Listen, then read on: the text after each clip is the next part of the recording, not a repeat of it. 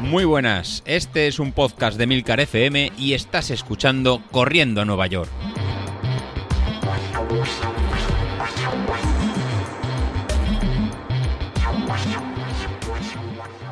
Hola a todos, muy buenos días y bienvenidos de nuevo al podcast de los viernes, vuestro episodio favorito de la semana.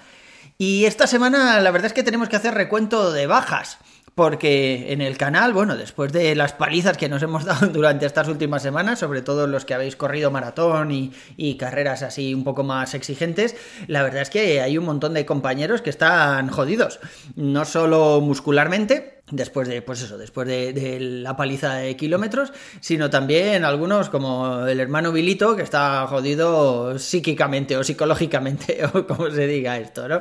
No, Vilito, no digo que esté estarado, no digo que esté estarado, es simplemente pues eso, que estás de bajona. Es verdad que, bueno, que te esforzaste mucho para la carrera y al final no salió como esperabas y entiendo perfectamente tu bajona.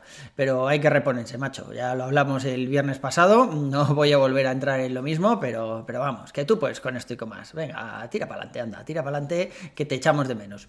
Yo la verdad es que, bueno, voy un poco corto de kilómetros, sí que los ejercicios de fuerza en el gimnasio creo que me han venido muy bien, lo comentaba el otro día con el mister, con Godes, y la verdad es que, bueno, yo me encuentro muy bien, no tengo ninguna molestia y, la verdad es que estoy corriendo muy a gusto. Esta semana hice la tirada larga del domingo en lugar de hacerla el domingo porque no pude, ya sabéis, celebración de cumpleaños y, y todo eso, pues la hice el lunes, el lunes me levanté a las 5 menos cuarto de la madrugada, me pegué un madrugón que flipas, para salir a las 5 y acabar pues sobre las 7 y media aproximadamente, ¿no? Para hacer esos 25 kilómetros. No llegué a 25 kilómetros, pero sí que pasé los 21 de la media maratón y la verdad es que ya os digo, o sea, sin problemas. Luego por el día pues sí que notaba un poco de sobrecarga en las piernas y tal, pero vamos, a la mañana siguiente estaba ya para hacerme otro, otros 21. Lo que pasa que me tocaba gimnasio, pero bueno, podía haber salido a correr. Y luego el miércoles hice eh, las series de los martes, las series esas que acaban con final feliz, que digo yo, que la verdad es que esas series me, gustan. O sea, la zona 3 eh, siempre me ha gustado. Zona 3, zona 4, bueno, la zona 4 depende de lo que dure, pero también es muy agradable. Y la verdad es que a mí me gusta correr a esos ritmos y, con ese nivel de esfuerzo, ¿no? O sea, eh, tengo una potencia ahí más o menos controlada, unas pulsaciones controladas. No voy despacio, pero tampoco voy muy rápido. Y la verdad es que me encuentro muy cómodo en zona 3 y, y zona 4.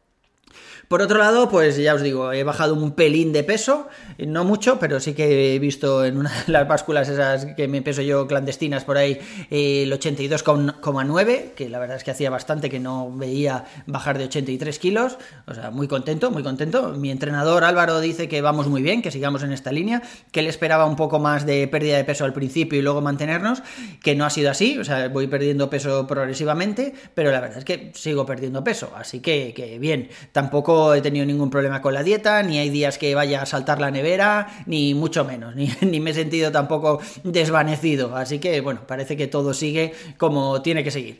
También tenemos a nuestro compañero David Isasi, que ya empieza de nuevo a plantearse meter el turrón de Gijón ahí en las mallas para comer mientras entrena. Y yo no sé cómo lo hace, macho. Si, eso fragua en la boca, joder, si, si cuesta pasar la garganta, yo no sé cómo lo hace sin agua. O igual sí que bebe agua. No sé, también puede ser que sea yo, ¿eh? que yo solo concibo el turrón ese en la sobremesa después de comer y para pasarlo utilizo el cava. Igual vale la pena, no sé, probar esto, como hace David, meter turrón en las mallas y meter cava en el soflash. A ver, a ver qué pasa. Bueno, de momento esta semana me faltan las series de los viernes, que ya sabéis que son en zona 5, todavía no, no las he hecho, cuando oigáis esto seguramente ya las tenga, pero de, momento está la cosa un poco complicada porque voy hasta arriba de trabajo de cosas que tengo que terminar antes de final de año. Y es posible que este viernes, en lugar de hacer una zona 5, como estaba haciendo estos últimos viernes, encuestas y tal, lo cambie por un tramo de escaleras que hay aquí en Tres Cantos, hay un montón de escaleras, no sé cuántos peldaños hay, pero, pero vamos, he tardado un buen rato en subirlos. Y bueno, son unas escaleras que suben ahí en el Parque Central hasta lo que llaman la Torre del Agua y la verdad es que es un tramo recto pero muy largo, o sea, puedes tirarte ahí en un sprint, yo que sé, cinco minutos fácil subiendo escaleras a tope y luego bajas por una cuestecita que hay para recuperar un poco y otra vez a las escaleras.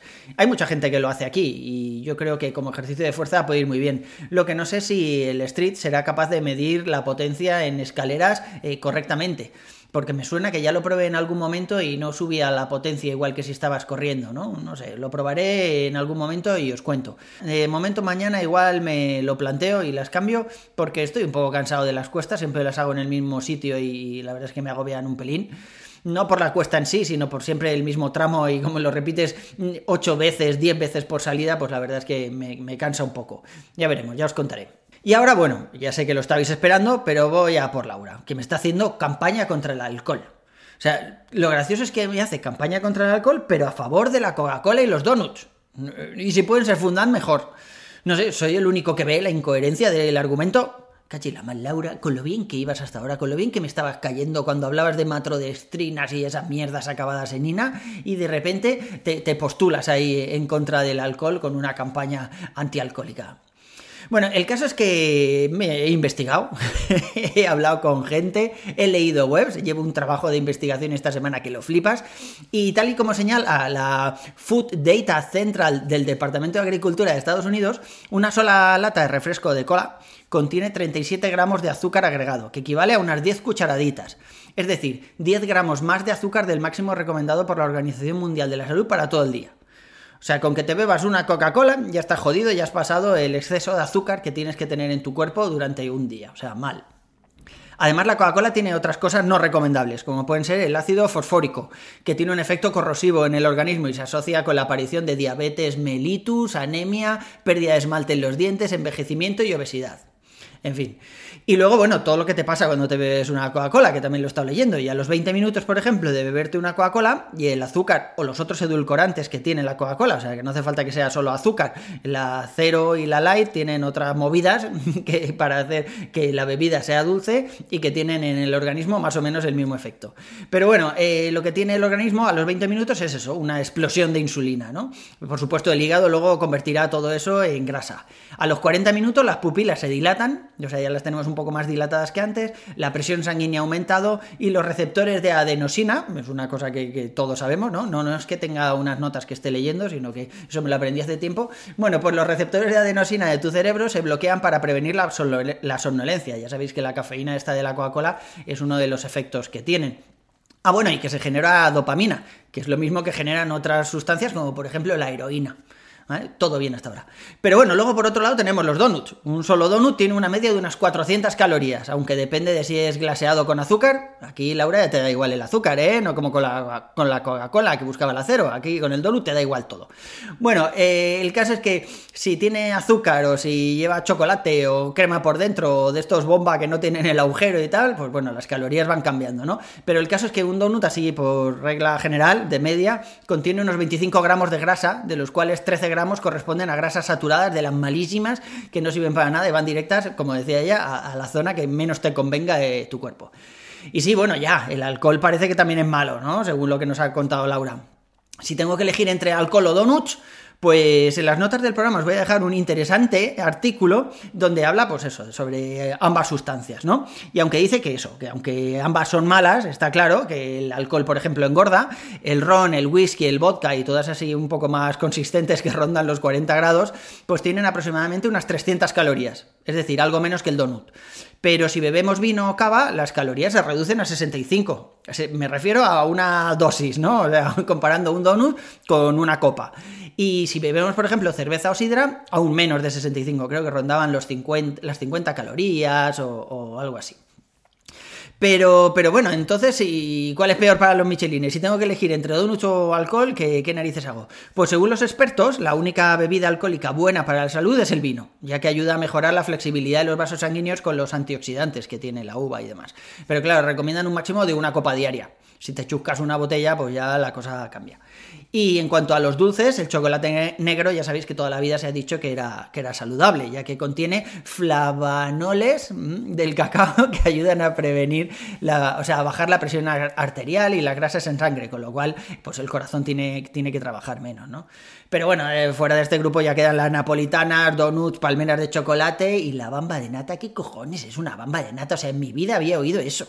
Lo voy a buscar en Google a ver qué. Seguro que tiene una pinta súper apetecible, pero parece que no es demasiado bueno.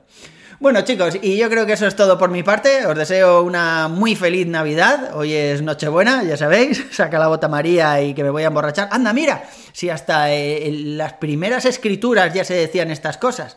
En fin, yo voy a estar en Valencia estos días. Correré al nivel del, del mar, seguramente, la tirada larga. Ya veremos. He dicho, correré al nivel del bar. Joder, me ha traído el subconsciente.